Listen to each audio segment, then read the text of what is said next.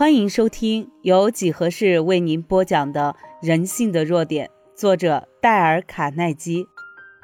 这里是原信，这封信里的语气含义使人很愿意为发信人做一点事情，并且使对方有一种自重感、高贵的感觉。我的评语住在括号里，亲爱的伯莱克先生。我不知道你愿不愿意帮我解决一点小困难。（括号）让我们先把情形弄清楚。试问，一个远在亚利桑那州的木材商突然接到纽约敏维尔公司一位高级职员的来信，而这封信一开头就说那位纽约的高级职员要请对方帮助他解决一项困难。我们可以想象得到，亚利桑那州的那位木材商会对自己这样说：“好吧，如果纽约那位先生真遇到了什么困难，那他是找对人了。我一向愿意帮助人家，我看看他到底遇到什么难题。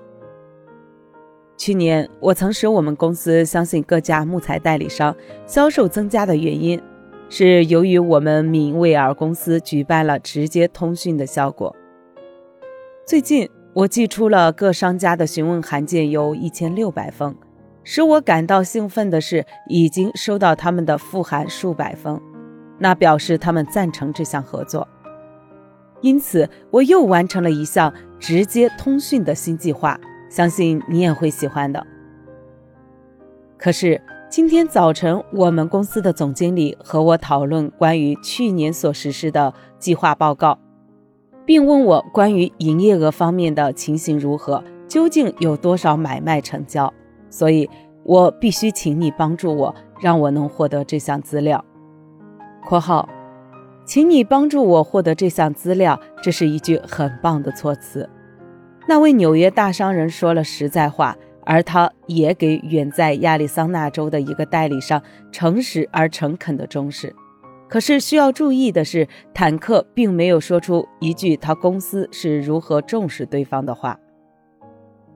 可是他使对方立即知道他是如何需要对方的赐予和帮助。坦克又向对方承认急需要对方帮这个忙，不然无法向总经理做出圆满的报告。亚利桑那州那位商人也具有普通的人性，当然喜欢听这些话。我请求你的帮助是：一，在来函附上明信片上，请你告诉我去年你所成交的生意有哪些是由直接通讯获得成功的；二，请你告诉我那些买卖总额是多少。如果你肯赐下复函，我非常感激。我对你所提供的资料极是珍惜，而且感谢您的好意。推销部主任坦克奇，这是很简单的一封信，是不是？但它却产生了奇迹，因为请对方帮忙，使对方有了自尊自重的感觉。那种心理是有效的，不论你是推销海绵屋顶材料，或者是坐福特汽车去欧洲旅行。现在有这样一个例子。我和卡鲁有一次去法国内地坐汽车旅行的时候，突然迷路了。我们把那部老爷车停下，问当地的村民：“我们如何可以驶去一个大镇？”这问路的效果就像通了电流一样。这些人穿的是木鞋，以为所有美国人都是有钱的，而汽车在那一带更是少见。驾着汽车游览法国的美国人一定是百万富翁。也许就是汽车大王福特的堂兄堂弟。可是他们知道的是，有些是我们不知道的。我们比他们有钱，但我们把帽子脱下，恭敬有礼地向他们问路，就给了他们一种自重感。他们立即开始说话，其中有一个人似乎觉得这是一个难得的机会，叫旁边的人都安静下来。他想要一个人享受这种指出我们迷途的快感。你不妨自己试一试。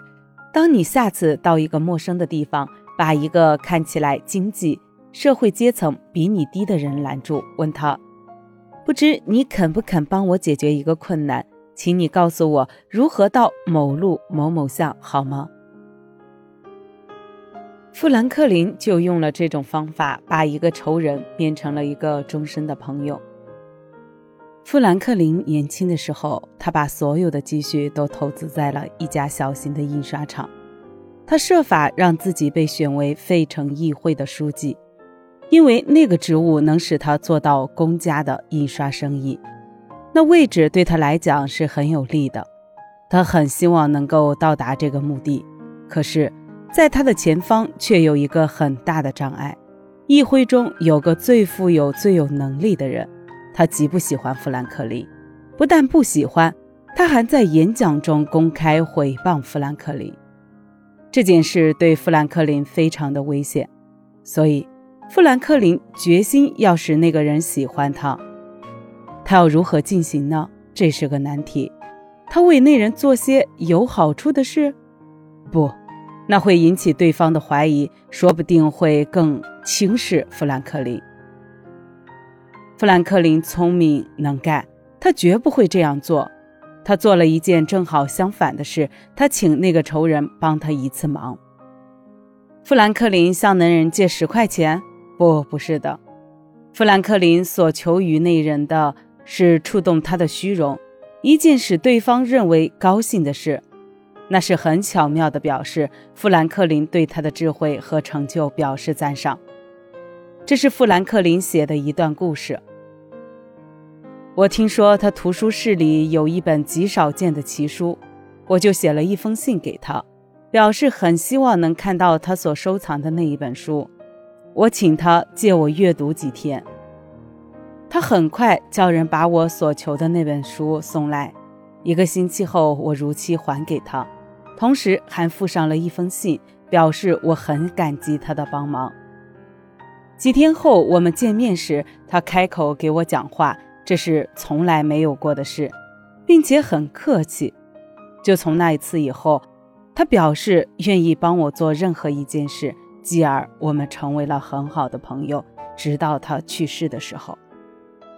富兰克林去世迄今已经有一百多年了，但他所应用的心理学，这种请人帮忙的心理学，仍然是人们所重视的。富兰克林这种请人帮忙的方法，你是否学会？请在留言区留下你的观点，你的观点对我来说很重要。本集已播讲完毕，右下角的点赞、评论、分享也是对几何最大的支持。欢迎你继续收听下一集内容。